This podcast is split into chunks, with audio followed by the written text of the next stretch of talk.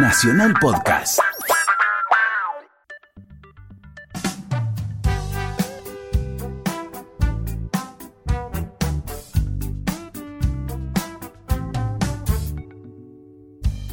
Eh, estamos en distinto tiempo, viernes a las 10 de la noche, una cita ya clásica, por lo menos para nosotros que tenemos que estar haciendo este programa de radio. ¿Cómo te va, Pam Pam?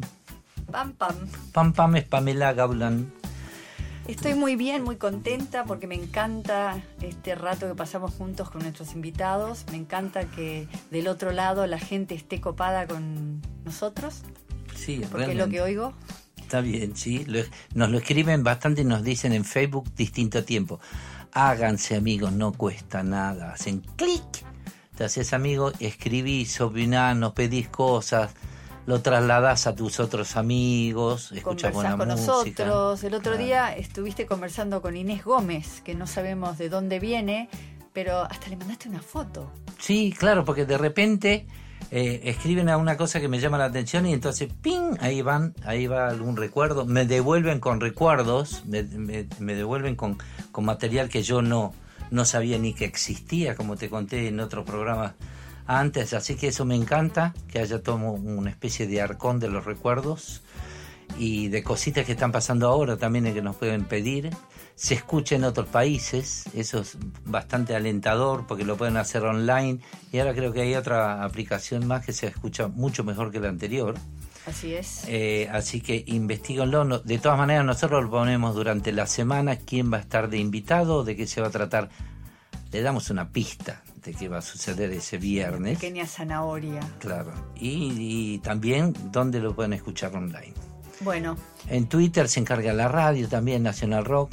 Recuerden, estamos en Nacional Rock 97.3. ¿es? Yo lo escucho online, por eso. Sí, me debe parece ser. que le pifiaste. ¿No? Es, creo que es al revés, que ¿Ah, es sí? 93.7.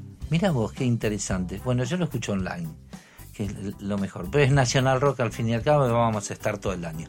Empezamos con los clásicos como siempre y Vamos con Wild Horses de los Rolling Stones. sí, y un tema en particular que me compete, que es el blues del Levante, que tiene relación con el invitado de hoy, que no es Charlie, que es de la Dios sui generis, el tema es una versión, pero de alguien que sí estuvo ahí y que nos va a contar esto y muchas cosas más. Estamos en distinto tiempo.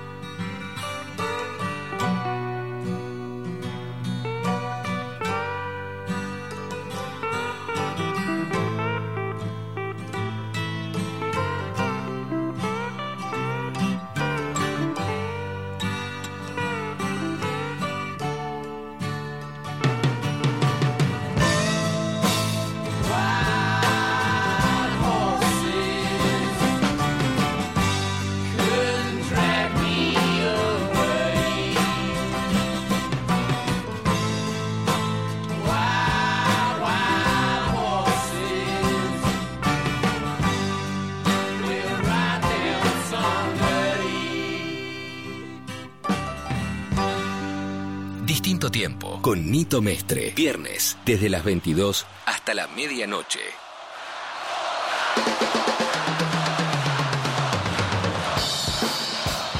Por favor, si se pueden sentar, mataría. No tiene nada que ver con nada, pero es así la cosa. Ustedes saben, yo soy como una especie de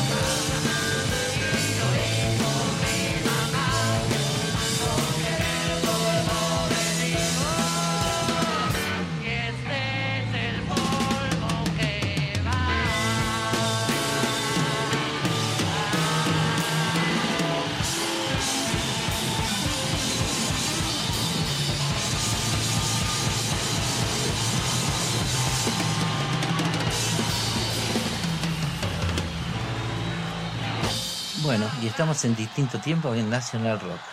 Ni más. 93.7 ¿Viste? en vivo. En vivo, claro, eso es. ¿Y yo qué había dicho? 93.7. Claro. Eh, tenemos un invitado que sí estuvo en el Adiós Generis, porque yo me encuentro con chicos, qué sé yo, que en una de esas tienen 25 años y me dicen, ah, yo estuve en el Adiós Generis. Imposible, si no había ni nacido. Y yo también estuve, si todos los que fueron al Adiós Sui Generis que yo me encontré eran, qué sé yo, 100 Luna Parks. Era totalmente imposible. Pero hay gente que corroboro que no solamente que estuvo, sino que estuvo trabajando eh, ese día. ¿Cómo te va, monitor? Así ¿Cómo te está? conozco yo. Sí, sí, de toda la vida. ¿Pero cómo te llamas? Jorge Rodríguez. Jorge Rodríguez, Jorge pero Rodríguez. monitor. Monitor me lo puso Héctor Star en el 77. Para el 76 me decían el nene. El nene. me lo decía Jorge Albert, me decía el nene. Ah, mira. Y después ¿Cuántos años tenés vos? 60. Mirá, pero parece más Voy a rumbo a los 61. Bien, sí, que es- es- eso es lo que uno espera cuando tiene 60. Y llegar al Un auténtico vintage. Tratar de llegar. Tratar de llegar un poquito más. Claro. Escuchame una cosita. Te puso monitor Héctor Héctor Star, qué Starr, raro. como que- siempre, Héctor ¿viste? Starr. Que entró en un escenario, lo grito y empezó, che, ¿cómo es? Che, monitor. Y te ahí- quedó. ahí quedó. A la semana alguien llamó a mi casa para, para llamarme para trabajar en un show y le dijo, mi mamá, ¿está monitor? Y mi mamá dice, ¿quién? ¿En serio? Y ahí, ahí empezó la bola a rodar. Ah, mira vos, qué gracioso. Che, pero vos empezaste a trabajar cuándo? 74. En el 74, Con- un año antes del adiós. ¿Cómo fue? Eh, con una banda que tocaba en el... Con una banda que yo me he hecho amigo de a poquito. Yo, digamos, de, mi entrada al rock es en el 65 viendo la película Socorro de los Beatles.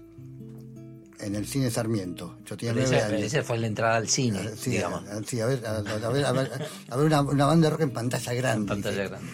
Ahí me quemó el cerebro y compensó la persecución familiar. Que el flequillo, que el pelo largo. Yo, bueno. En el 69, 68, de casualidad, vi la primera presentación de, de Mandioca en el Teatro Apolo. Ah, mirá. Porque mi, mi La presentación de- de- del sello. Del sello que tocaron Cristina Plata y Miguel Abuelo y Manal. Ahí lo conocí a Claudio Gavi y a Pedro Pujó. Ah, mirá vos. Y ya, y Álvarez, mira, diciendo este molesto que es. Se dio la casualidad de que yo vivía una cuadra y media de la oficina de Álvarez.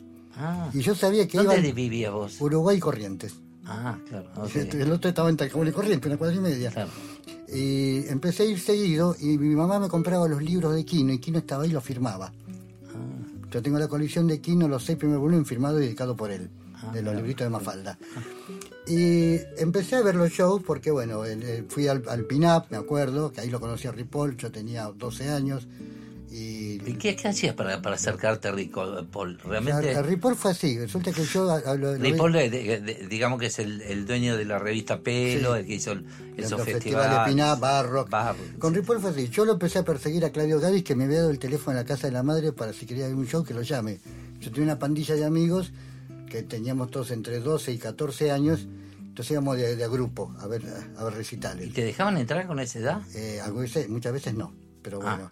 Eh, acuérdate que había recitales a las 10 de la mañana, 4 Sí, de la sí. tarde, antes no era como ahora que tenía hasta las 2 de madrugada. Claro. Y llegué al, al festival Pinap y estaba Ripoll vendiendo entradas, que no sabía quién era Ripoll ni quién era nadie. Entonces yo le dije, mire, disculpe, señor, pero eh, yo soy invitado de Claudio Gavi, vengo con unos amigos, me echó cuatro veces de la boletería, hubo cuatro intentos conmigo y mi pandilla, hasta que por último me dice, bueno, está bien, que pasen tus amigos y vos quedaste, ayudame acá. Y yo cortaba los tickets y él cobraba. Ah, ah, empezaste laburando. Sí, sí, ¿sí? empecé Está trabajando. bien. O sea, el destino era este. Eh, después, eh, en el 72, fui a un festival que se llamaba Pre-Carna Rock en, la, en el Estadio Atlanta.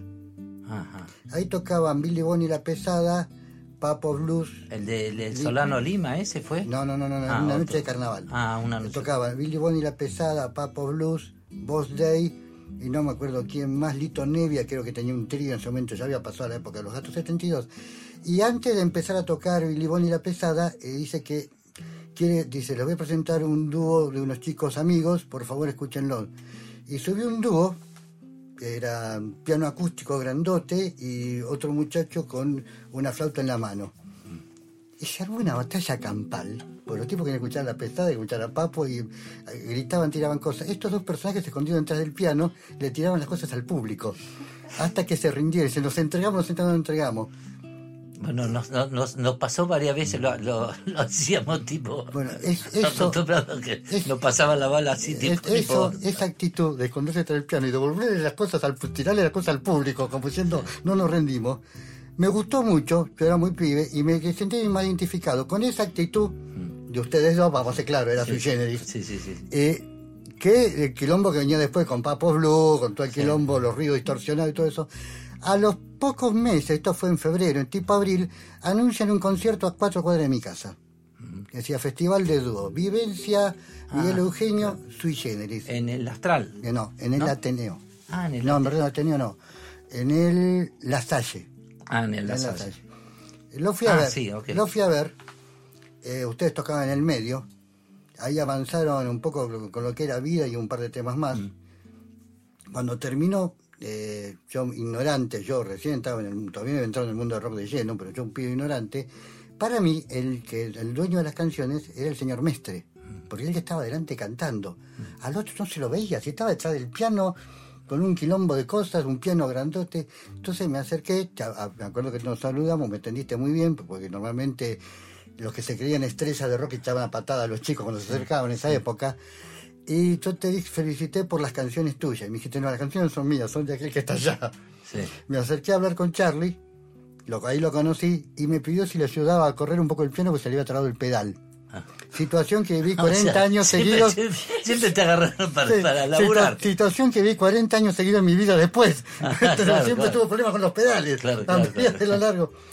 Y en la puerta eh, me puse a hablar con, que después fue- era Jorge Álvarez, y un muchacho que estaba, eh, que era muy mandón, que fue es mi hermano de sangre de, de- de- de- de esta historia, que es Conejo García. Ahí lo conozco. Ah, mira vos. Claro. Ahí lo conozco que, después fue manager nuestro. Claro. Claro. Eh, ahí empecé a haber seguido todos los conciertos de ustedes en Capital, donde podía acercarme.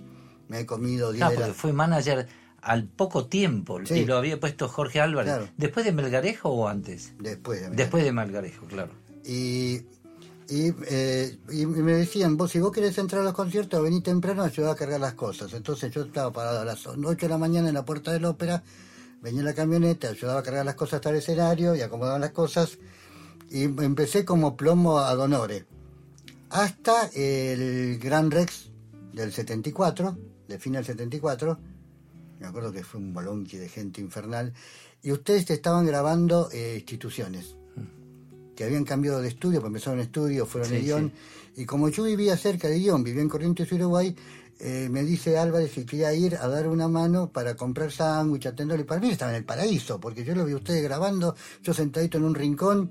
Me acuerdo que entraba eh, Oscar López dando órdenes, y que yo, Álvaro decía, este no es de bolilla, que este no, es- no es, no es nuestro, este- esas Ah, picas. sí, había esa pica. Y, y en el 75, cuando, cuando, cuando vino Leo Sucheri, me llama Conejo y me dice, mira, nosotros tenemos que trasladar un camión de equipos de 11 a, a Luna Par a la 1 de la mañana.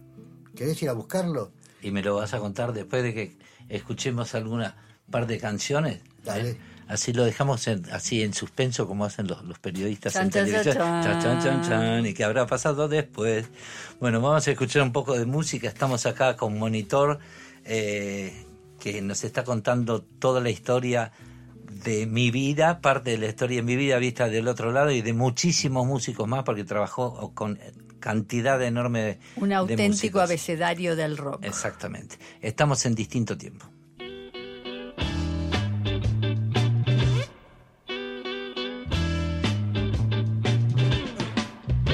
Caminamos una calle sin hablar, Avenida Rivadavia. Una calle sin hablar, Avenida Rivadavia. Pensé, pensé, cuando subiste a mi tren,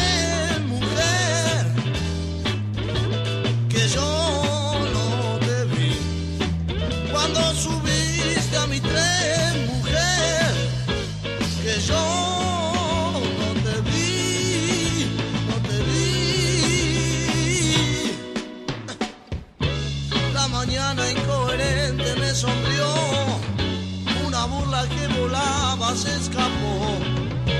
La mañana incoherente me sonrió, una burla que volaba se escapó y pensé, pensé.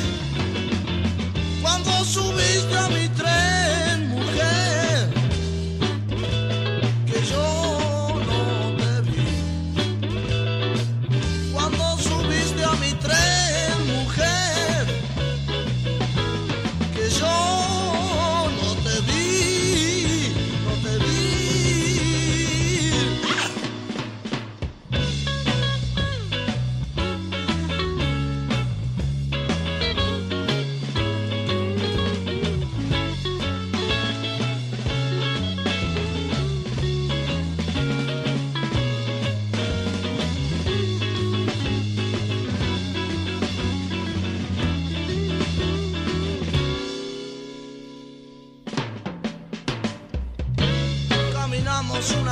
sin hablar, Avenida Rivadavia. La mañana incoherente me sonrió, una burla que volaba se escapó y pensé, pensé. Cuando subiste a mi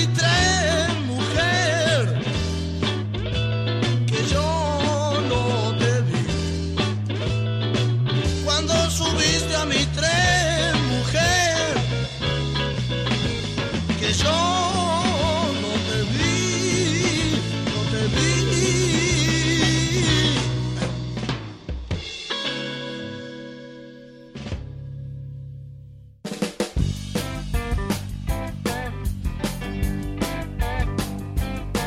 Distinto tiempo. Música por músicos. Por Nacional Rock. 93.7. Bueno, sí, sé que tú planeas ir por la autopista del oeste hasta su fin. Andarás bien por la 66. Cervetea de Chicago hasta L. Son dos mil millas, más también podrás hacer si quieres andarás bien por la 66. Por San Luis, abajo está Missouri, ciudad de Oklahoma es tan bonita que verás Amarillo Galú hasta México. Flaxas, Arizona, no olvides Pomona, grandes olas rompen San Bernardino. Es, eso es lo que querías ver en este viaje todo lo podrás hacer. Andarás bien por la 66.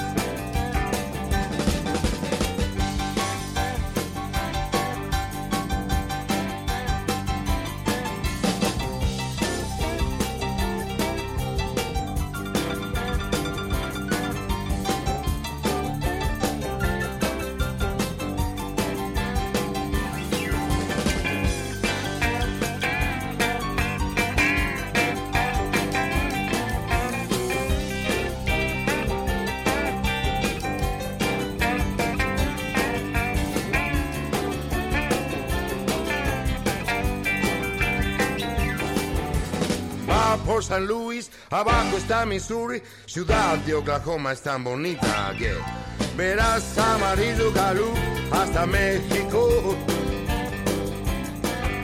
Flagstaff, Arizona, no olvides Pomona, grandes olas rompen San Bernardino.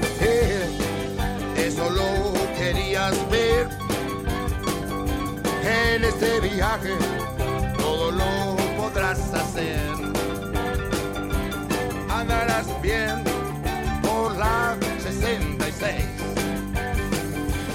Andarás bien por la 66. Ah, Andarás bien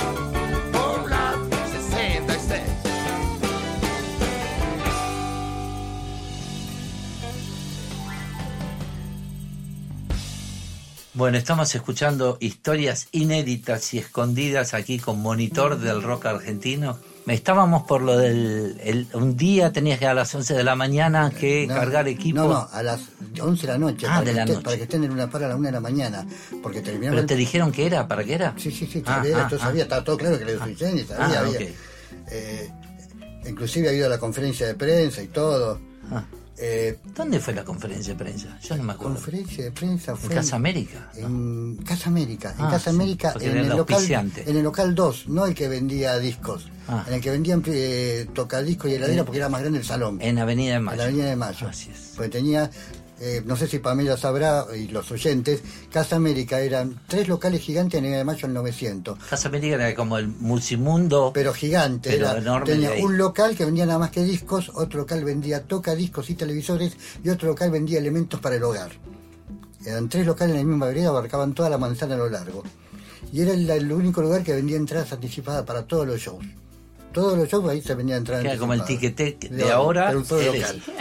Y la idea, para, para continuar, esa idea fue de Jorge Álvarez. Sí. Porque Jorge Álvarez agarró los dueños de Casa América y dijo, tiene que ser un lugar que me venda las cosas de los shows. O sea, de alguna manera fue un anticipado con el Ticketek. Lo único que no había computadora Claro. ni nada, vos tenías que ir ahí. Comprabas una heladera. No, y aparte de lo de Casa América, claro, comprabas discos. Compraba discos, te vendían de cualquier disco mientras sacaban una entrada. Claro, mientras sacaban el trago, vos revisabas discos, ninguno tarado. Y, y fue el auspiciante, el único auspiciante que tuvimos como sponsor de, de Sí. la diócesis y fue Casa América. Bueno, pero contame, te saqué Eh, de bueno, la ida de... Voy a 11, un depósito de sonido, ahí está, bueno, Teddy Goldman. Claro.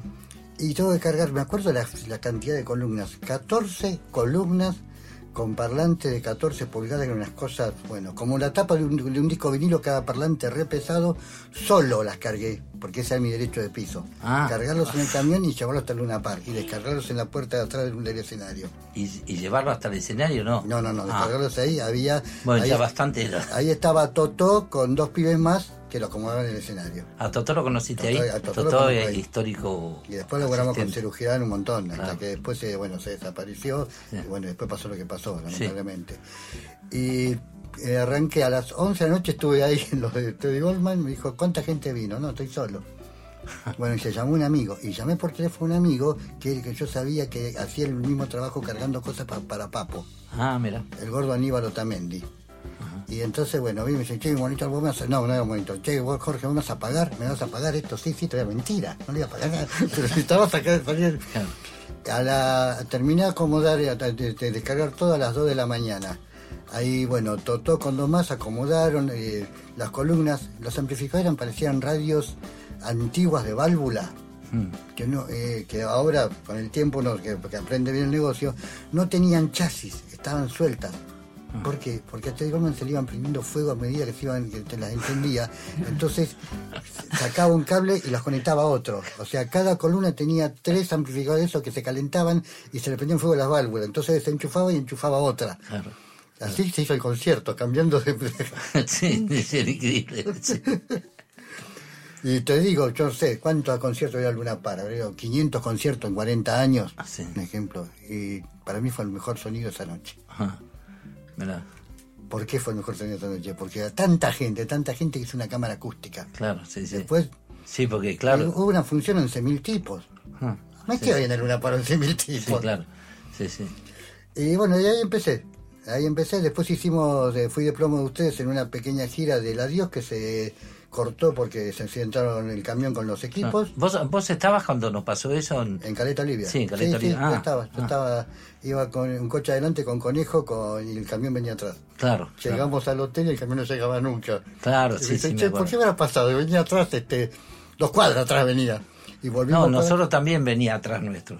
Sí. Sí, el, el que venía atrás del camión era Rinaldo y Juan. Entonces, ellos sí vieron el accidente Sí. y nosotros no lo No, vimos. nosotros- Entonces, todos volvimos a la Sí. comisaría esa de, que, que había en, Un en la fanático ruta. puso un monolito. Ah, sí. Sí, acá Ah, tuvo el accidente, la dio sui generis, puso. Ah, no sabía Lo, vi en una gira que hizo con Bodega una vuelta, lo vi. Hace poquito tiempo pasamos por ahí con, con el micro que íbamos a tocar a los antiguos, bajamos en Comodoro Rivadavia y tomamos el, el camino a Caleta Olivia porque teníamos que, eh, que torcer, de cambiar de ruta ahí y paramos en la en el puesto policial que está igual que en aquellos años Donde fuimos a ver todos los equipos rotos y pasamos por la curva esa que la llamaban la curva de la muerte que todavía la siguen llamando la curva de la muerte Se nunca Ahí- la arreglaron, pasaron 50 no, no, de- bueno, estaba un poco puesto, creo, el, el, el que manejaba. Bueno, pero. Así que fuiste a esas giras y fuiste a, la- las, los últimos, hasta el último sí, show de, sí, de. Sui, que fue en Caleta Sí. justo. Y Después pasé a trabajar con Crucis, porque ya era como, digamos, empleado fijo de la producción de Álvarez. Y después con la máquina. Y, Ah. y, lo, y lo ayudaba Conejo, cu- bueno, cuando se lanzan los desconocidos en el Estrellas. Como la estrella quedaba a tres cuadras de mi casa, iba a Conejo una, le daba a Conejo una mano en la boletería y esas cosas. Y me empezó a interesar más la producción que trabajar de plomo. Porque con este cuerpito te imaginas que. Claro, claro. no iba a durar mucho. ¿Y con Crucis trabajaste mucho? Con Crucis un año entero. Ah, un año entero. Sí. Cuando, cuando despegaron, cuando Sí, empezaron cuando- a ser sí. fuertes. O sea, te viste todos los shows que eran. Participé in- en la gira que hizo Shanahan. Esa gira que hizo Shanahan, que era que cruzaba eh, Crucis con la máquina, la máquina con eh, lo desconocido, iba, Ah, se iba cruzando. Una gira muy loca, porque arrancó en Capital con un concierto, todos arriba de micro, y el tipo iba, iba parando los micros en las puertas de los teatros a medida que se iba haciendo la gira. No, no había hotel. no había hotel. Por ejemplo, hoy to- tocamos acá y mañana a la mañana paramos en Sarandí. Tocaba en el Teatro de Sarandí, seguía el micro y tocaba en La Plata. Al otro día en La Plata. Entonces no había hotel, porque paraba el micro en la puerta, bajaban, tocaban, seguía. Una gira monumental. Creo que había hecho en dos meses 20 shows. Ah. Eh, y terminamos en Rosario, una gira de acá Rosario, parando en todas era. Y en algunos lados se cruzaba, o con los desconocidos que iban de gira por todo y se cruzaba la localidad, o con la máquina. La mente de Álvarez fue, dijo, yo te le vendo el paquete de cruz y derecho, y mientras tanto le vendo cruzando los conciertos en el camino, eso más caro. Claro, sí, tenía, tenía una mente Álvarez de, Bueno, yo de tengo, ajedrecista. yo tengo una nota de Álvarez, eh, ¿te acordás cuando hicimos el Festival Latinoamericano de Rock en el Luna Par? Sí, claro. Con los pibes de Colombia que vinieron. De Brasil. De, de De, Colombia. y de Col- de Sí, Venezuela. Sí, Venezuela. casualmente hace unos días estaba hablando de eso en una nota. Eh, yo estaba en la oficina de Álvarez con Conejo, cuando estaba en la calle Quintana, y Álvarez dice, no me cierra Córdoba, no le cerraron el número de Córdoba, por más que Jenny dice, no me cierran, y yo me comprometí a hacerlo en Córdoba. Y dice, no sé qué va a hacer, y le los números, y yo estaba ahí esperando íbamos a ir a comer. Y después aprendí un poco cómo era el esquema de producción. Entonces, "Bueno, vamos a comer, después vemos, dice. Salimos con Conejo y Jorge caminando por la esquina y aparece Oscar. López. Dice, Jorge, ¿qué pasa? ¿Por qué me dejas afuera del Festival Latinoamericano de Rock? Y, Vení, y- hace Córdoba. y- Jorge con la mejor cara sonriso, Oscar, Córdoba es tuya. Vení a buscar todos los documentos y hacelo. Tiró un fardo. y se hizo Córdoba. Se hizo Córdoba. ¿Cómo termina Córdoba? Que vos tenés que acordarte. Una noche estamos trabajando en el segundo disco de Los Desconocidos de Siempre, Neon, Sí. y eh, estaba, ya era Sasan Records. Ah, que sí. estaba a cargo Oscar López. Y estaba Oscar López. Estaba Oscar López chispeando la producción, vino. En eso tocan el timbre y llega Mario Luna. Que Ah. me había abrochado Mario Luna que ponga la plata para la publicidad en Córdoba y los locales de venta anticipada. Ajá. Y entró Mario Luna y lo agarró trompadas en el pasillo de Ion a, Jorge, a, a Oscar. Ah, sí. Porque que le rompieron todo un local de una galería porque eh, Oscar se llevó la plata de las anticipadas y el festival fue un fracaso y, no, y, y los tipos no cobraron la publicidad. Anécdotas del rock. Vamos a seguir, estamos con Monitor eh, recordando un poquito y falta, falta muchos años Él más. nos cuenta la otra historia, Claro, eh, la en- que nadie nos cuenta. La, la otra, incluso yo mismo estoy sorprendido porque estoy escuchando cosas por primera vez que no sabía. Así que quédense en distinto tiempo y escuchamos un poquito de música.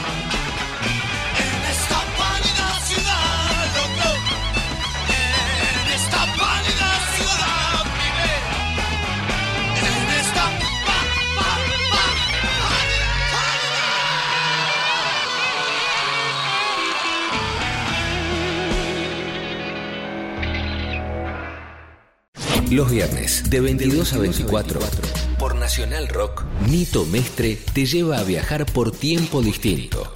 Aunque eso suene raro. Son dos horas para que la música te sirva de máquina del tiempo. De otro tiempo. De otro tiempo. Distinto, tiempo. tiempo. Nito Mestre. Música por músicos. Por Nacional Rock 937.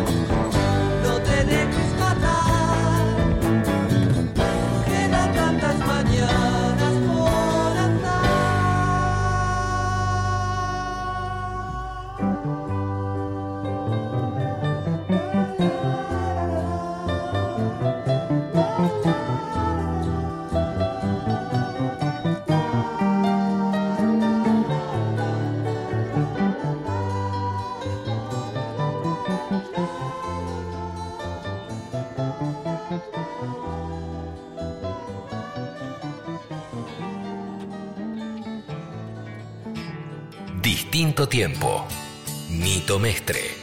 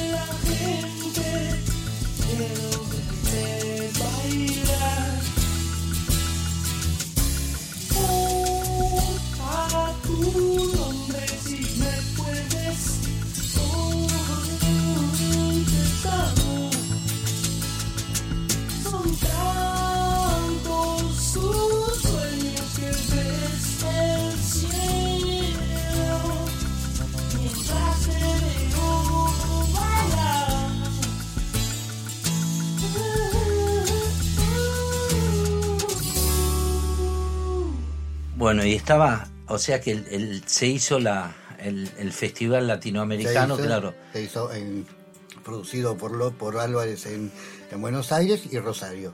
Y. Córdoba no sé. Claro. Tu Córdoba nunca se hizo, aparte. Ah, por, eso me parecía que el Córdoba no se Nunca había se hecho. hizo. Claro. Pero Se venía a entrar anticipada, después, no- bueno, un lío de Oscar López. Sí, porque era un, un festival que yo eh, estaba acordándome eh, los otros días que había más bandas, había muchas bandas, y era nuestra primera gira al exterior en serio, que fuimos a Brasil y nos quedamos como un mes. Era Auterzo, que me acuerdo porque, Sí. porque Auterzo era eh, los, que, los más cercanos a nosotros, y nos pasó una cosa que me acabo de acordar, entonces lo voy a contar. Que no, ¿Te imaginas que era el año 77, 76, 77, por ahí. 77. 77 era. 77. ¿Sabes por qué? Porque había entrado. Estaba grabando el segundo de lo desconocido. Estaba grabando el segundo. Y, y nosotros habíamos ido a, a tocar ahí y viene una, una empresa de guitarras y nos llama para regalarnos unas guitarras que tenían una forma de oliva, no sé si vos te acordás, Sí, que sí. una forma de lira. Y nos fuimos a la fábrica y nos dijeron, bueno, elijan una guitarra acústica.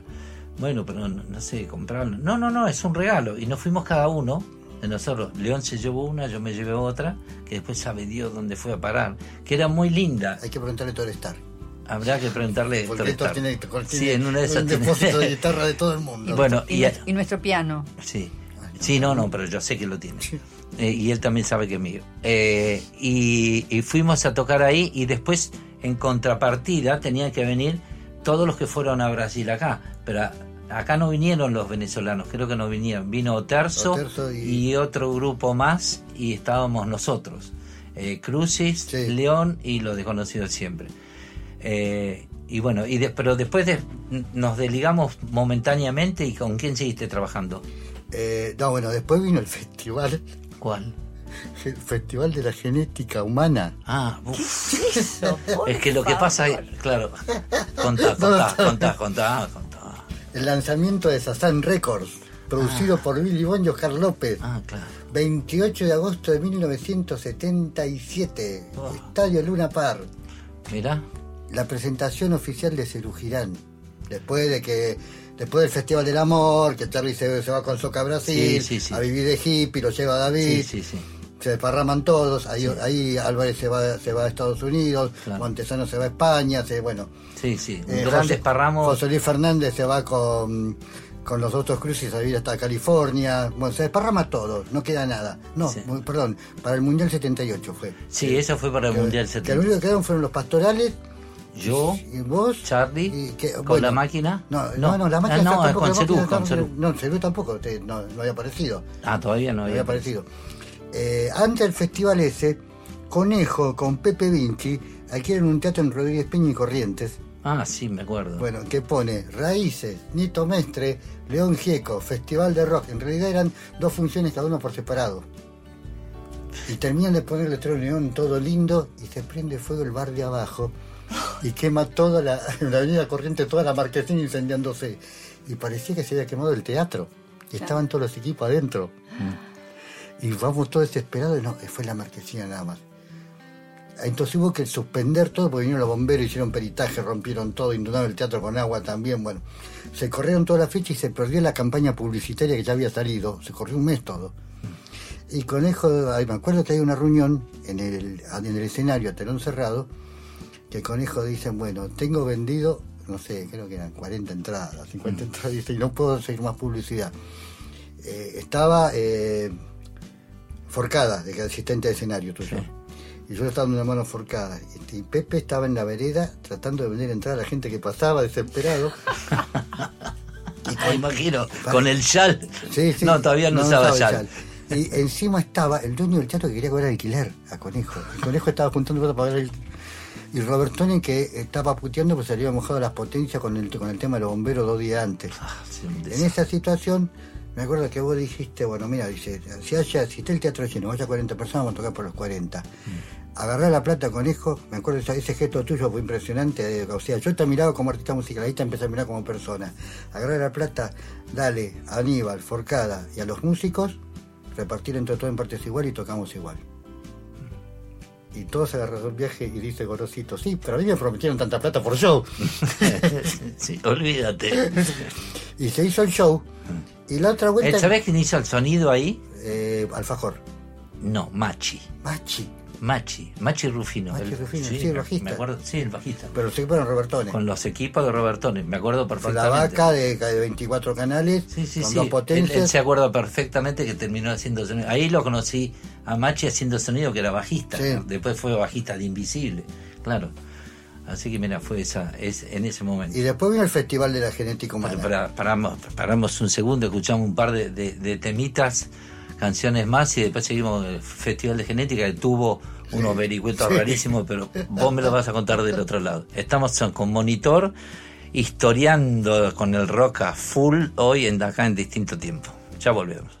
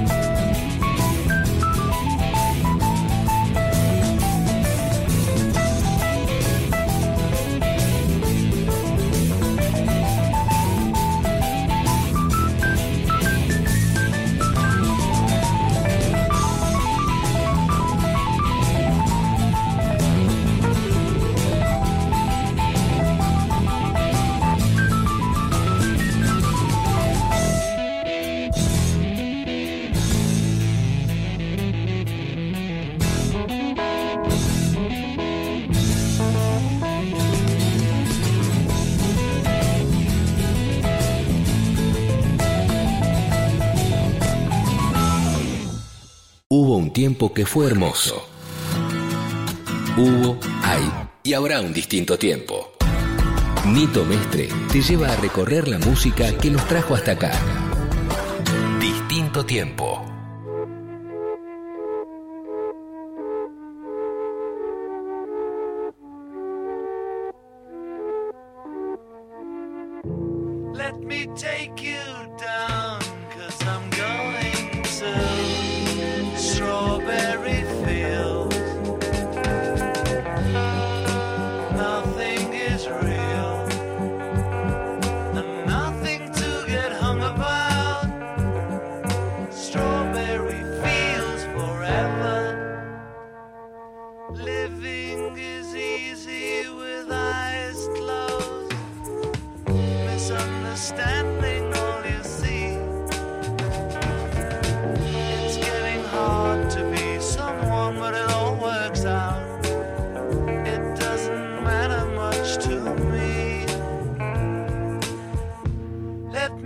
Take you down, cause I'm going to Strawberry Fields.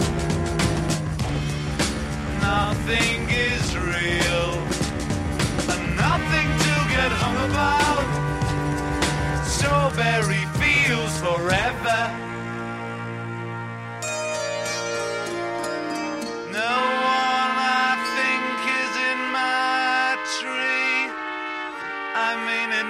Be high or low.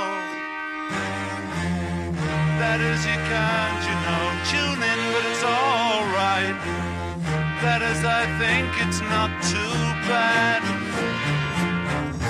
Let me take you down, cause I'm going to Strawberry Fields. Nothing is real, and nothing get hung about. Strawberry Fields forever. Always know, sometimes think it's me. But you know I know when it's a dream. I think I know, I mean, uh, yes, but it's all wrong. That is, I think I disagree.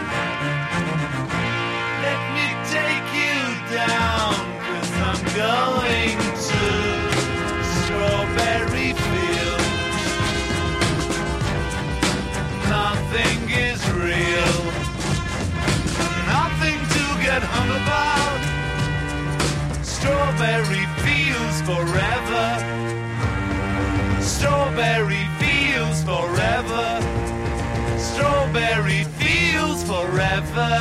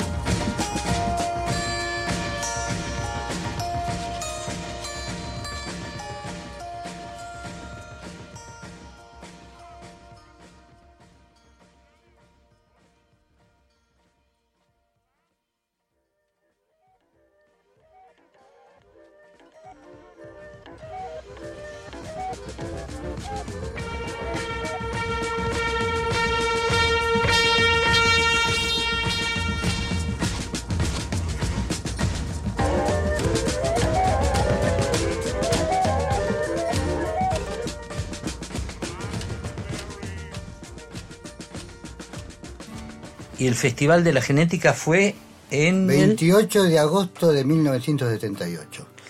época bastante qué dura, complicada para dura, hacer. Dura, para hacer, muy jorobada. En el Luna. En el Luna. Ahora hay una cosa rara. ¿Alguien sabe lo que es la genética humana? No, no entendí nunca. No, hoy. Menos, ¿Cuál entendí, menos en 78. En- en- No yo estudiaba medicina, sí. Había estudiado medicina y, y sí sabía.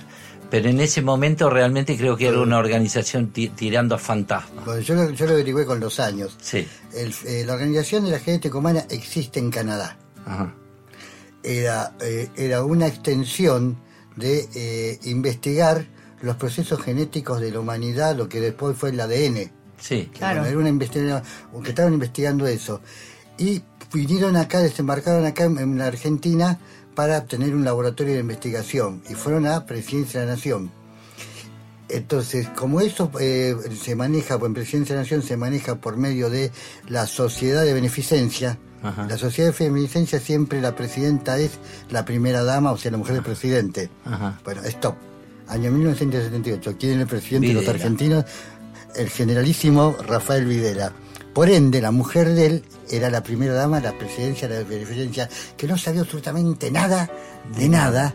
Entonces dijo, bueno, está bien que venga la genética humana y arma acá lo que quiera armar. Nunca vinieron los tipos, pero estaba la fundación funcionando y hay algo que debe hacer. Ahí es donde yo me saco el sombrero con Oscar López. Y Oscar, claro, porque Oscar López dijo, lo va a hacer la, para nosotros era Fundación de Genética Humana. ¿Qué es eso? Una fundación nueva que todo lo otro. Oscar López. Que arman eso. le saca plata a la mujer de Videla para financiar un concierto de sus propios enemigos, porque el rock éramos los enemigos de Videla. sí. Una cosa maravillosa. Sí, Con o sea, eso paga el alquiler de Luna Park y la publicidad y el viaje de Billy Bond con todo un quilombo de cosas que venía de Brasil con dos camiones de equipo, luces, eh, consigue las visas para que pasen todos sin ser revisados en la aduana, los pasajes para los Girán que están viendo en Brasil, con la plata de la de, de presidencia de la nación de Videla. Es maravilloso. Y algún, mangone por cierto se habrá puesto, porque después hubo un escándalo financiero con el concierto. ¿Vos Obvio. No, No, bueno, no, por eso, no, porque se supone que era un, un concierto a sí, beneficencia. a beneficio, pero cobró 150 dólares la entrada, plata de hoy. Claro. Eh, van 9.000 tipos a Luna Par. No se prueba sonido porque los equipos no habían llegado todavía. Entonces yo me acuerdo que le digo a Charlie, che, ¿qué tema van a tocar? No sé, porque no tengo equipo todavía.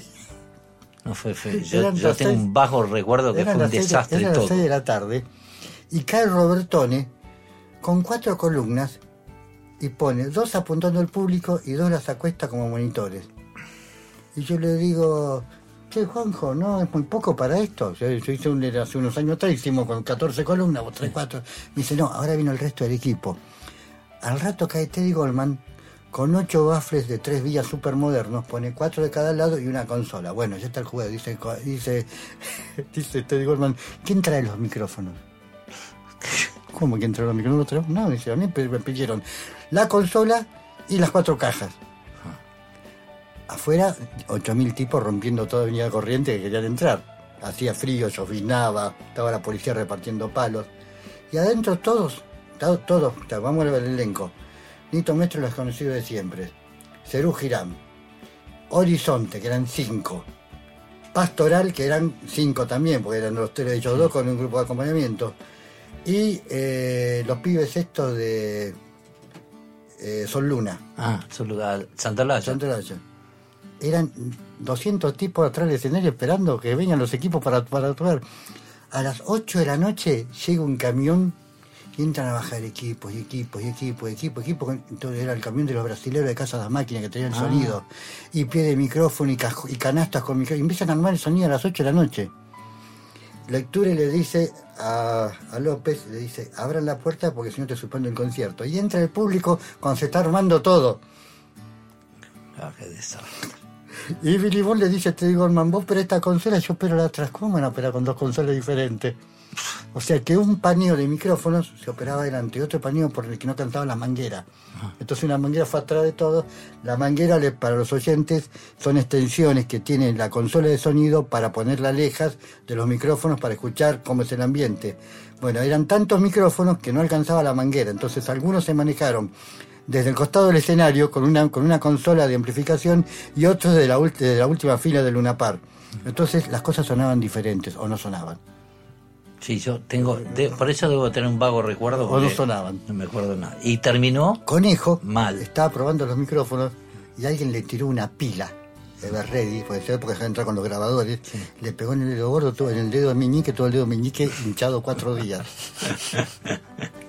¿Y cómo Ter- terminó? Terminó todo? mal, terminó bueno. Vos hiciste cuatro temas, no se escuchaban las voces, vos cortaste, creo que cortaste porque no, se escuchaban las voces ni para afuera ni para adentro.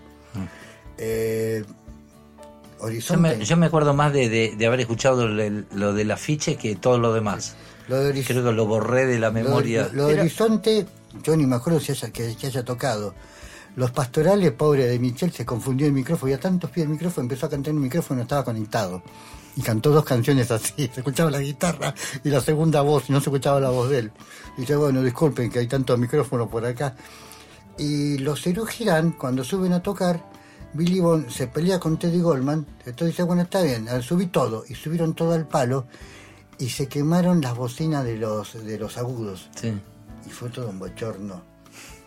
Eh, gente empezó a tirar monedas, revolear, este, grabadores, volaban grabadores, volaban grabadores que eran grandotes. ¿Quién tiene fotos de eso? Yo quiero ver.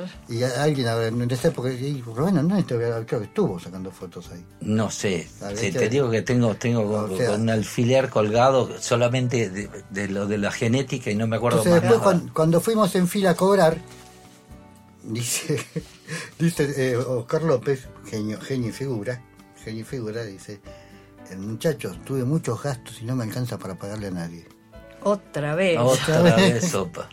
Bueno, y después del genética de, de este. Espera, festival. espera, espera, ¿puedo decir una Sí, sí. cosa? Doy fe que Argentina tuvo el primer banco de datos genéticos del mundo. Ah, sí. Sí, señor. Yo trabajé para los canadienses que Pero- vinieron a filmar a la época. Argentina. No, Ah, después, sí, ah, pero sí, fue el mira. primero del mundo. Ah, mira vos. Mira tú. Y bueno, por, por, por la triste realidad que nos tocó vivir. Es que Evidente. creo que los que escuchamos rock y los que escuchamos discos y vamos a recitales, creo que Pamela y yo somos los únicos que sabemos que eran canadienses. Entonces, fue, fue nadie más. Fue nadie, nadie investigó qué era la genética humana. Yo investigué por mi hermano, mi hermano que ya falleció, que era productor de música clásica, productor de jazz, Abel López Iturbe.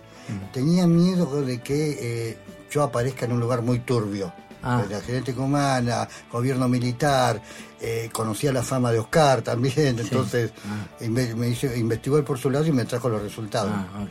Para que no aparezca pegado en ningún lado. No, bueno, pero esto no tenía nada que ver. O sea, el Ah, hecho o del banco de datos genéticos eh, Sí, claro. de la doctora Durán. No, no, no, no, pero en esa época no se sabía. No, no. En el año 78, Bueno, ¿cómo siguió tu, tu carrera? Cerú Girán. Porque si no se nos va a ir el tiempo y falta. Ahí Cerú Girán. Ah, de ahí es Ahí- ahí Cerú, arrancaste. Cerú, sí. Haciendo Plomo, de plomo. de plomo. O sea, bajé. ¿Con quién más de estaba? ¿Con Quebracho? Quebracho, Totó, Quebracho entra al año, Ajá. entra para los carnavales siguientes. Eh, Totó, Quebracho y un pibe que trajo Totó, que es eh, Marco Abogado, y los cuatro, éramos los cuatro. Hasta que eh, se em- empieza, eh, bueno, después se lo giran, pasa la mano de Griman, porque ahí lo enseña Billy Bond, Billy Bond lo larga, lo agarra Begliano, Begliano se mata en- en- en Bariloche con el coche, los agarra Badía, hace un solo concierto, Badía dice que no Pero ¿y lo vos, vos trabajabas con ellos? Yo ¿Te llevabas bien con, sí. Con, con los cuatro? Sí. Sí, sí, siempre, siempre. Siempre. Con Charlie me llevé bien, desde que lo conocí el día que te conocí a vos. Hasta que te tiró el matafuego. Hasta que me tiró el matafuego, que reco- yo reconozco que no estaba en sus cabales. No, ya sé. Y yo lo digo público porque eh, me han ofrecido plata para hablar más de Charlie en No, ya sé. todo. Y le digo, loco, Charlie es mi amigo. Lo quiero como me lo conozco de que tiene 23 años. Claro, Para mí fue una pelea entre amigos. claro. ¿Y Nada te más. tiró un matafuego? Claro, cuando- ¿te acordás cuando pasó lo de... eh, fue San Juan, fue a tocar a San Juan Y después, y después fue a Mendoza. A Mendoza. Y en Mendoza, Y en Mendoza se volvió loco, que fue cuando lo agarraron filmado, que lo ataron así, Ah, salió en camilla, todo eso. Era porque él se había vuelto medio loco y había tirado un matafuego a quién fue, a Monitor. Sí. Que no, no es que se lo tiró, te corrió con Me el corrió con el matafuego. Bueno, él lo puede contar en presencia porque a él lo corrió con un matafuego. Yo a mí cuando me dicen, cargó un matafuego así enorme, ¿vos lo viste al No, al flaco? así, el, sí, el sí. flaco era un matafuego así chiquito, porque uno de El hotel así enorme Lo, que tira. pasa es que cuando lo, lo, lo tiro, el peso de él lo hizo volar arriba mío y me enganchó el pelo. Ah. Y cayó arriba mío con el matafuego en la mano. Claro, y ahí es cuando cayó ¿Y todo. te lastimaste? Eh, no, me golpeé con- contra la pared, no, en realidad, y un poco el, el hombro. Pero lo de él fue peor, porque lo de él este, estaba completamente sacado, ido total. Me acuerdo que había una persona que estaba armando un negocio muy importante esos días para hacer una gira de Estados Unidos a Argentina con su generis. Ya, claro, sí, claro, Mauricio Santos. Sí, claro. que llamó por teléfono a, bueno, a Nito y a mí llorando el tipo. Ah. Me dice, ¿y ahora yo qué hago? Y yo le dije, pues yo a Mauricio lo conocí en la época de Manal. Ah, mira, ah, cuando claro, cuando claro. terminó Manal Mauricio y el retorno de Mori lo hizo él también. Claro. Acá en Buenos Aires. Y le digo a Mauricio, le digo, da gracias que pasó en Mendoza y no te pasó en Washington, en Nueva York, ni en México, ni en, ni en ningún lado de la gira mundial, porque si no estamos todos presos. Y, y te cuento que yo justo antes, así, esto nunca lo habíamos contado, pero ya que lo estamos contando, días antes de ese año fue el, el ¿te acordás? 2008. 2008. Bueno, días antes fuimos a la casa de Charlie, nos juntamos Claro, los tres, ¿te acordás? Para armar la gira. Claro, eh, nos- eh, nosotros estamos hablando de hacer algo. Te di el material de Kill Hill porque ibas a cantar vos. Sí, iba a haber, claro, iba a hacer algo de eso. Pero eh, estábamos armando la gira con Mauricio Salver y íbamos a ir a ensayar a Estados Sí. Unidos, porque iba a ser por Estados Unidos, después a hacer unas cosas por acá. Y bueno, Charlie estaba contento, de hecho, fuimos a sacar la visa, el pasaporte de Charlie juntos los dos. Un día a la mañana, donde yo lo testé, que le dije, te paso a buscar a las 9 de la mañana porque nos están esperando para hacer el documento. Y, y estaba a las 9 de la Sí, mañana, sí. sí, tenía ganas. Y yo, no sé si con vos, a, a través tuyo o con quién yo le mandé un papelito, le digo, estás volviendo a Mendoza. Charlie siempre con Mendoza tuvo rollo, Sí. fue lo de la pileta, después, siempre tuvo Sí, problemas en Mendoza. Entonces le dije, ojo, que te toca hacer San Juan y Mendoza. Portate bien porque falta poco para terminar esto. Pero yo ya lo veía venir que en San Juan había tenido algún detalle y después pasó esto que le pasó a, a Monitor, que en realidad tiene razón Monitor porque no, no es que le pas- lo, te corrió No, a vos eh, como podría haber sido cualquiera. eh, otro. O sea, para, para mí Charlie siendo mi amigo de siempre y artísticamente sigue siendo el mejor. O sea, como compositor, como creador, siendo el mejor. Fue un, un lazo, o sea, vos nunca te peleaste con tu hermano, bueno, yo con mi hermano me agarré trompada millones de veces. Punto. Bueno, estamos escuchando historias inéditas y escondidas aquí con Monitor del rock argentino que nos compete y estamos en distintos tiempos. Ya volvemos.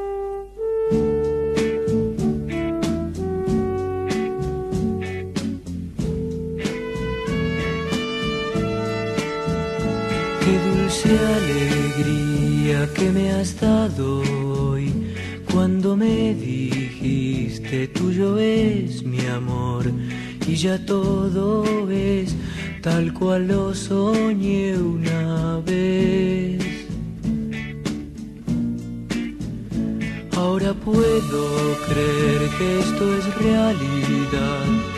Lo veo en tus ojos, espejos del mar, y siento que ya no podré dejarte más.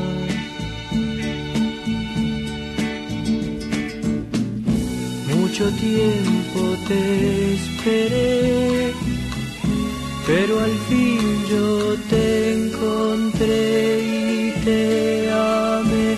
Qué dulce alegría he tenido hoy al saber que mío es tu amor.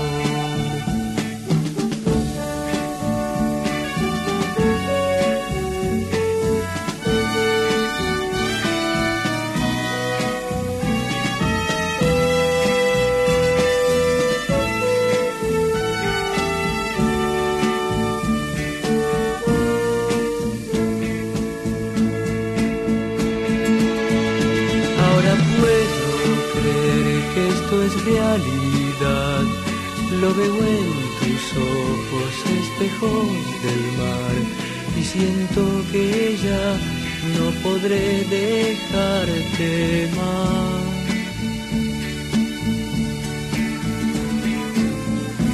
Mucho tiempo te esperé, pero al fin yo te encontré y te amé. Qué dulce alegría tenido hoy al saber que mío es tu amor.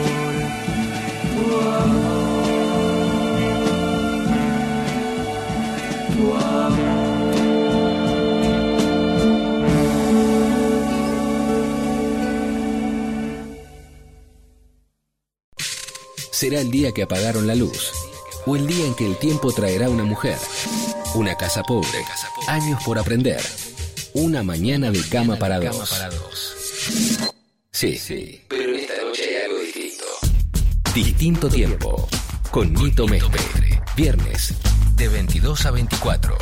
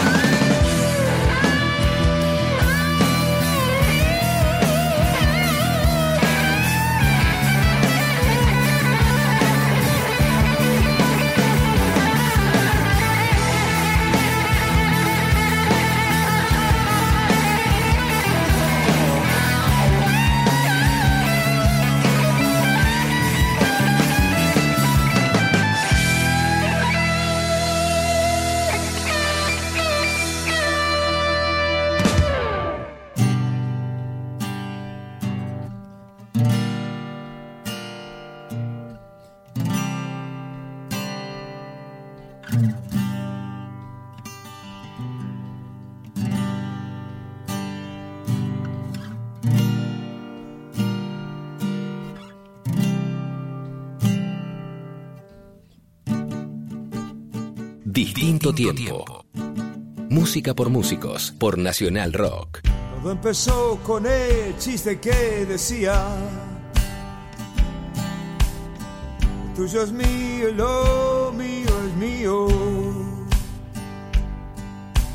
No comprendíamos que eso sería lo que algún día nos heriría. Eran los días los días de oro y el sol miraba sin preguntar.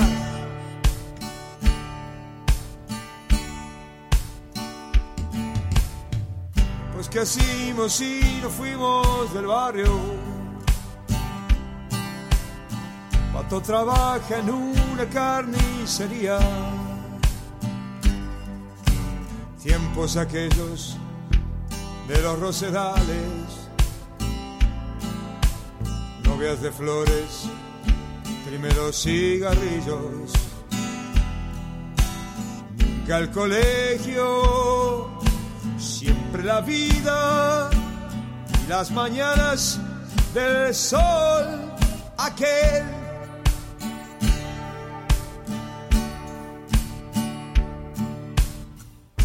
Hemos casi visto el mundo en los diarios. El comunismo resultó complicado. Lo tuyo es mío y lo mío es mío. Nos ha llevado a la indiferencia. Tenés excusas, los otros te mantengan, para eso están.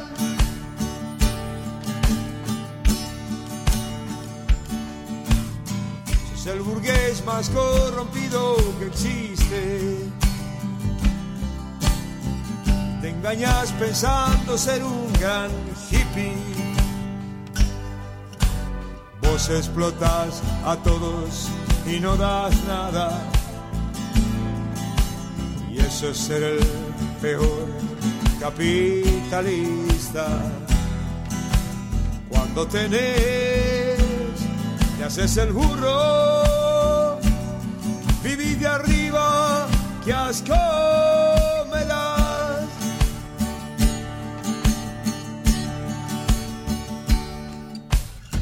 No te del mundo de las personas, pero querés que el mundo te alimente. Otros te proporcionan lo necesario y vos seguís creyendo que es lo corriente. Qué inútil sos, qué mantenido. Mírate un poco, baja de ahí.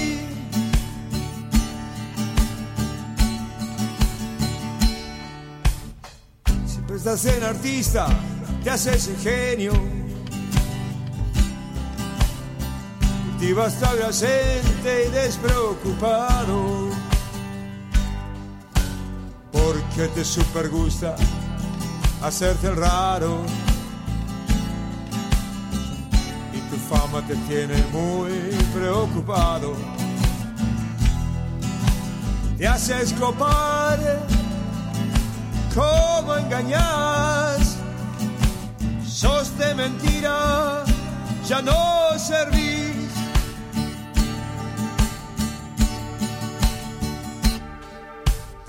Cuando trabaja en una carnicería,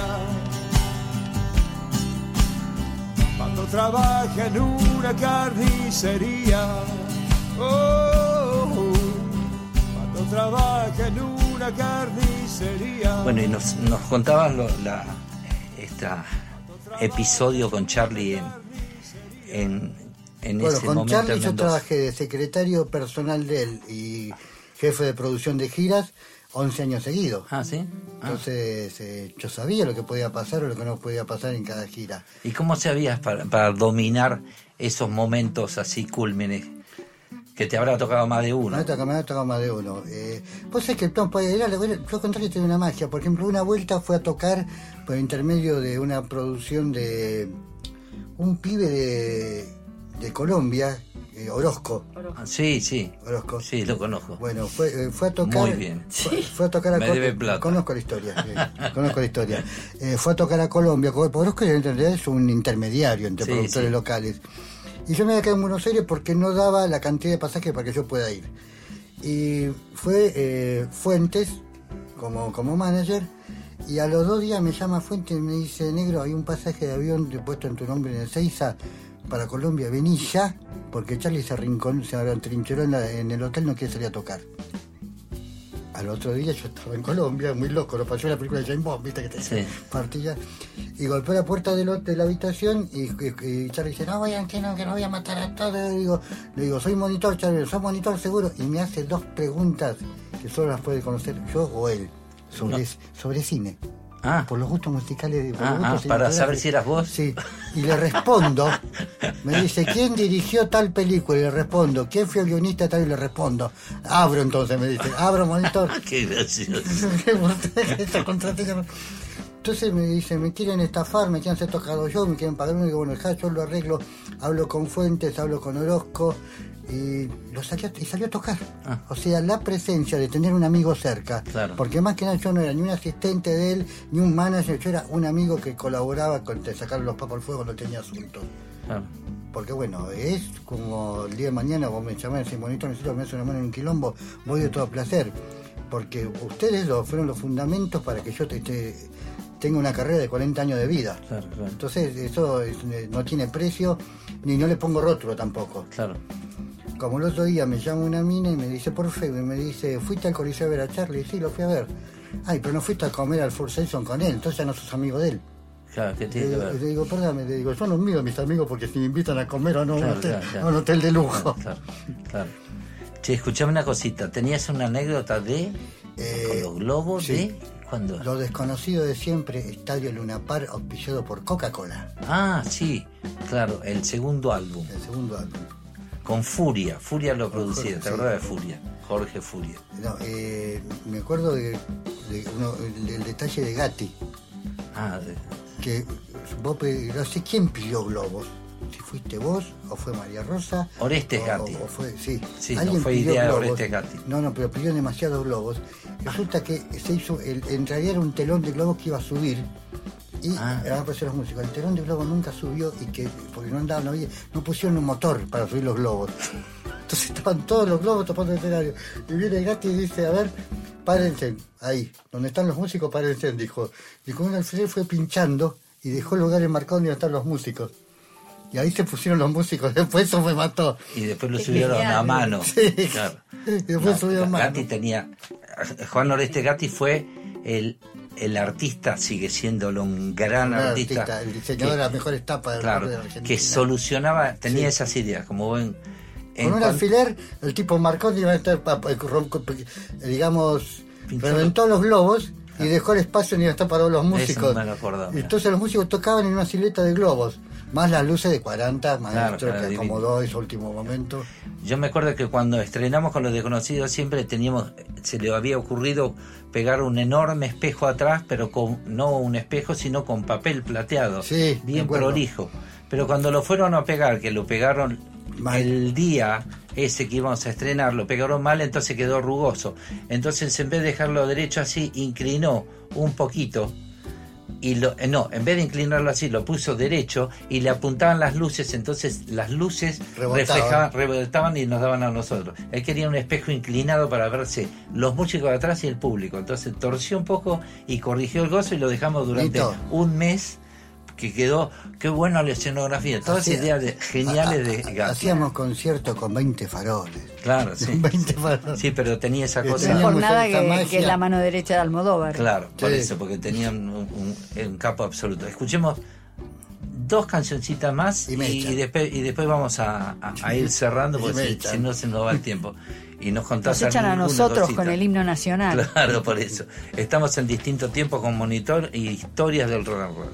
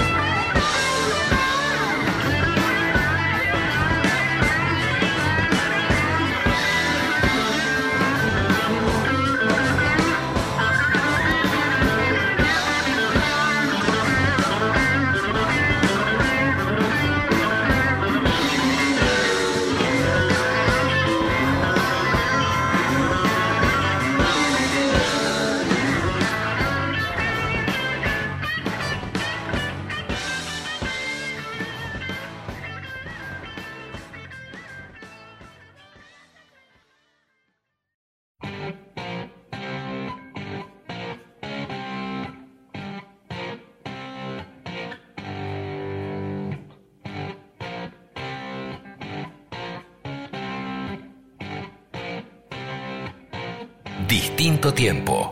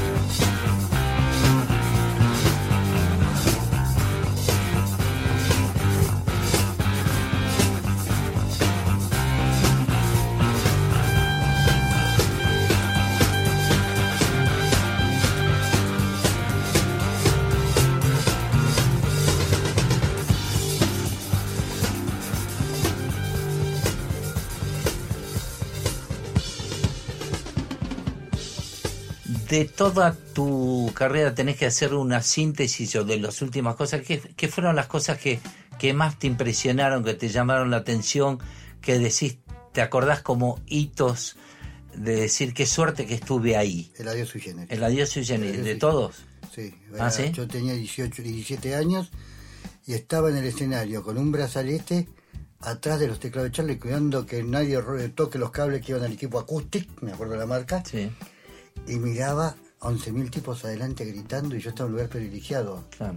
Para mí fue una cosa. Y después encima aparece la película, el disco. ¿No escribiste Y un libro nunca? Estoy en eso. Ah, Estoy- Sí, estoy la verdad que de toda la gente que escribe libros, ¿no? No, porque tenés como para contar. El, el adiós generis, eso fue un antes y después en mi vida, así clavado. Ajá. Y si tuviese que elegir un segundo entonces, ¿te acordás de Sería el, otros? pro- sería el productor de sui generis. No, claro, Sí, no, pero digo, no, si tuvieses que elegir un, un segundo evento que Un te tocó en tu vida, eh, de eh, los que decís, wow, qué bueno que también, que estuve acá, que, cómo lo viví. Los Rolling Stones en el, en el River, el primero. Ah, sí, estuviste laburando ahí. En la producción ahí. Ah, Ay, ¿sí? Pero por la magnitud de que fue el público, qué sé yo, porque a mí, eh, no sé, pero dentro- bueno, también puedo decir la reunión de Manal, que la, mane- que la manejé toda yo, ya, ya en esa época, ya en el 80 ya era un profesional, Claro. con, con Pedro Pujó manejé toda la, la organización del Ah. retorno de Manal, que también fue un tipo difícil, ¿viste? claro, sí. O sea, sí, los tres a Claudio Gaby lo conocías de que- chiquito. Sí, que Claudio el más afable, pero que... que- Cada eh, uno tiene su carácter. es un, un árabe, un gallego y un judío, ¿viste? Los tres, cada uno con su, con su kiosco. claro, claro. Es- sí. Una gira de dos años, fue con ellos, 80 hasta, hasta medio del 81, que iba a durar eternamente, pero se pelearon, bueno. te- Ah. y el Festival del Amor también me acuerdo que fue. Ah, claro. Sí, el Festival del Amor. Cuando, cuando cantaron el 17, que todo el mundo lo silbó, por ejemplo. Volver a los 17. Sí, que te- Claro, porque se iba, se iba de- del rock. Sí, del rock. Hoy, Sí. hoy cualquier boludo hace rock, que te viene Sí. Shakira y ahora yo estoy Sí, rockando sí, de sí, todo. sí. Yo no sé qué es el Festival del Amor. El Festival del Amor fue un, bueno, tiene su vericueto, porque Sí, fue sí. medio un invento eh, De Álvarez para no Punta que- Plata y salí corriendo. y de López. No, de Álvarez y, y Eh, Charlie ya. fueron. Ah, Porque era el cumpleaños de Charlie claro. también. Eh, pero, ¿Hacía? pero sí, y yo no quería hacer sui, porque no me parecía el momento No, que, sí. de hacer sui, porque yo estaba con los desconocidos. Estaba en plena plena desconocidos. Y entonces se le ocurrió hacer, a Álvarez decir, bueno, voy a tocar con todo, con Charlie va a tocar con todo lo que tocó en su vida. Sui generis. Entonces, claro, tocó con que la estar ahí. máquina y sui generis, nada más. O sea, No, no, después, bueno, tocó, eh, subió Santa Olalla, Sí. vino León, vinieron otros, pero se armó, y por Suigueco, porque también Sí. subimos por Suigueco, cantamos un tema de, de por Suigueco. O sea, fue la fiesta de cumpleaños de Charlie. Sí, digamos, Festival del Con Amor. 10.000 tipos de pagar la entrada. ¿Eh? Con 10.000 tipos de pagar la entrada. Sí, y fue el, cu- el cumpleaños, digamos, este, pero yo eh, estaba López metido. Sí, López estaba metido en la parte discográfica. Sí, sí, estaba totalmente. Y yo tuve que decir que sí, porque si no era como en ese momento va a decir, Charlie va a tocar con todo lo que estaba en su vida. ¿Qué? ¿Y no tocó Anita. con Nito? Eh, y entonces en medio tipo fue, digo, bueno, no se junta entonces pusieron Charlie Galleta y toca tal, tal, tal, tal, tal, tal, tal, y tocamos no un show entero, sino que cuatro o cinco temas. Pero, pero hubo dos afiches. Un afiche estaban los nombres. Sí. Y después sacó un afiche que decía La máquina de pájaro, sui generis por Sí, Fiseco. Claro, Sí. claro, sí, sí. Bueno, son eh, anécdotas, Anécdotas. digamos, que de- dejamos pasar. Pero bueno, este, bueno, querido monitor, Muchas gracias por haberme invitado. seguís haciendo, seguís trabajando. Sigo Yo quiero leer tu libro, Ahora, eh, así eh, que el año pasado saqué una nueva marca que se llama Héroes de Rock Nacional.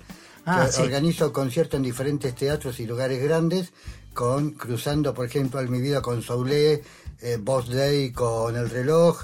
Y bueno, este año quiero ver si puedo hacer un teatro con un Nito Mestre, porque estoy trabajando con teatros de cua- 600 localidades a 1500. Mira, Y eh, lugares chicos para bandas nuevas también, le estoy banda de bandas nuevas. Y estoy lanzando un ciclo de cine con todas las películas clásicas del rock mundial y un ciclo aparte dedicado también a los Beatles. ¿En dónde haces el En ciclo? el Teatro de la Comedia arranca en marzo. Los domingos doy ¿Dónde queda la- el Teatro Rodríguez? Peña y Santa Fe. Ah, Ah, comodísimo, aquel. buenísimo. Ah, ah, ok, yo me acuerdo de ese teatro. Ahí vas a hacer un ciclo y Sí, ¿cuándo- sí. ¿cómo lo vas a anunciar? Eh, se llama Cine Rock. Cine Rock, pero Cine ¿por Rock. dónde lo vas a anunciar? Este, redes sociales, estoy Ah. permanente, eh, la radio de, Daniel Morano. Ah, bien. Y prensa. Es un ciclo de cine chiquito, y en lugar de una sala de 150 personas, ¿Y- y qué vas a pasar? dos. Bueno, voy a pasar, arranco con, Con eh, The Rock and Roll Picture Show, El Fantasma del Paraíso, Ah. Tommy, eh, la canción sigue, sigue- sigue siendo la misma de Zeppelin, eh, No Quarter de Page y Plan, el concierto con la sinfónica que hicieron Robert Plant y Jimmy Page en el 93. Ay, sí. Eh, la antología de los Beatles, que, es que dura 11 horas, dividida en cuatro domingos. Sí. Y bueno, Monterrey Pop. Eh, Ah, ah, bueno, un sí, montonazo. Sí, sí, sí, sí, son que- ¿Cuándo empezabas? Recuérdame. Eh, arranco el 2 de abril, el 2 de marzo, Ajá, eh, con las películas internacionales. Y los domingos de marzo, la antología dividida en cuatro partes. bien. Bueno, entonces... Y bueno, y el fin de marzo comienzan los conciertos. Ah, bueno. y calculo que bueno eh, hablaremos con vuestro manager y ver, llegaremos a un acuerdo tengo un amigo que tiene Lo un- hablamos fuera de micrófono. tiene un amigo que tiene una 45 nueva que se la pone en la cabeza a tu manager y firma lo que quiera Ah, bien, ok. Como las viejas épocas. como las viejas épocas yo bueno como, como un día me dijo eh, me dijo un músico vos lo que pasa es que fuiste chupamedia de, de Jorge Álvarez digo a mucha honra le digo a mucha honra Yo me acuerdo hablando de 45, una anécdota me contó eh, Alejandro Medina hablando de la 45. Porque a veces en ciertas épocas a- algunos músicos iba- iban, debajo. iba- iban armados Sí, a los- porque, a los para cobrar, Sí. porque si no, no cobraban. Y en un momento se bajó, estaba hinchando y Medina, pesado aparte de, de- de calle, y que le mando un enorme abrazo para que se ponga Sí. súper bien de salud, porque le salió bien el, el último show de. Alejandro antes que lo operen fue conmigo Ah, mira vos. Fue en el Gran Porque es un tipo que lo quiero muchísimo. Y me contó que una vez se estaba armando una trifulca ahí abajo del escenario, agarró, dejó el bajo, se bajó y dijo, acá paran o lo paro yo. Y lo quedó súper pesado. No solamente heavy, viste, como Bueno. ahora heavy que bajan con un globito. El que era pesado, Perdón, en serio. Perdón, yo tengo a Anito Mestre en un festival de la primavera, en Por qué Cantamos, Ah. que le tiraron un naranjazo a Celeste Carballo y vos bajaste el escenario a buscarlo al tipo. Sí, en, en- en Parque Sarmiento, bajo la llovizna, me acuerdo. Festival de la primavera organizado por Daniel. Y bueno, Es un gentleman. Dice, ¿dónde está? Vos podés tirámela, tirámela a mí. Y el flaco no dio acuso. También si el acuso saltaban 600 a, Sí, a matarlo, ¿viste? Sí, sí. Y bueno, otras épocas. Ahora estoy un poco más tranquilo. bueno, Monitor te agreja un No, montón. gracias a vos, Pamela, gracias a vos, Nito, por Bueno, y invitarme. seguramente nos, nos vamos a seguir viendo súper es rico un to- honor. todas Sí, tus anécdotas. Es y muy divertido. gigante. Bueno, Te- te- Teniendo en cuenta que si yo llegué hasta acá hoy sentado acá fue por culpa tuya hace 42 años. Ah, bueno, un montón. Gracias, Monitor. Y bueno, nos despedimos como siempre con, con un poco de música y nos veremos la semana que viene con más sorpresas, más cositas y, y mucho más rock and roll. Chao, que suenen con los angelitos. Volver a los 17 después de vivir un siglo es como descifrar signos sin ser sabio competente. Volver a ser de repente tan frágil como un segundo. Volver a sentir profundo como un niño frente a Dios. Eso es lo que siento yo en este instante fecundo. Se va enredando, enredando, como en el muro la hiedra, y va brotando, brotando, como el musguito en la piedra, como el musguito en la piedra, ay, sí, sí, sí. Mi paso retrocedido, cuando el de ustedes avanza, el arco de las alianzas ha penetrado en mi nido, con todo su colorido, se ha paseado por mis venas y hasta la dura cadena con que nos ata el destino es como un diamante fino que alumbra mi alma serena. Se va enredando, enredando, como en el muro la hiedra iba brotando, brotando, como el musguito en la piedra, como el musguito en la piedra, ay sí, sí, sí. Lo que puede el sentimiento no lo ha podido el saber, ni el más claro proceder, ni el más ancho pensamiento. Todo lo cambia el momento, o al mago condescendiente nos aleja dulcemente de rencores y violencias. Solo el amor con su ciencia nos vuelve tan inocentes se va enredando, enredando, como en el muro la hiedra, y va brotando, brotando, como el musguito en la piedra, como el musguito en la piedra, ay, sí, sí, sí. El amor es torbellino de purez original hasta el feroz animal susurra su dulce trino, detiene a los peregrinos, libera a los prisioneros, el amor con sus esmeros al viejo lo vuelve niño y al malo solo el cariño lo vuelve puro y sincero.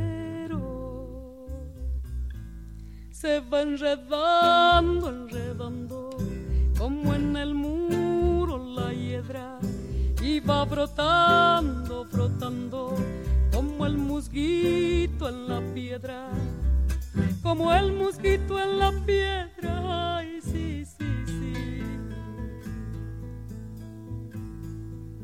De par en par la ventana se abrió como por encanto, entró el amor con su manto, como una tibia mañana, al son de su bella diana, hizo brotar el jazmín, volando cual serafín, al cielo le puso aretes, y mis años en diecisiete los convirtió el querubín. Se va enredando, enredando, como en el muro la hiedra, y va brotando, brotando, como el musguito en la piedra, como el musguito en la piedra. Ay,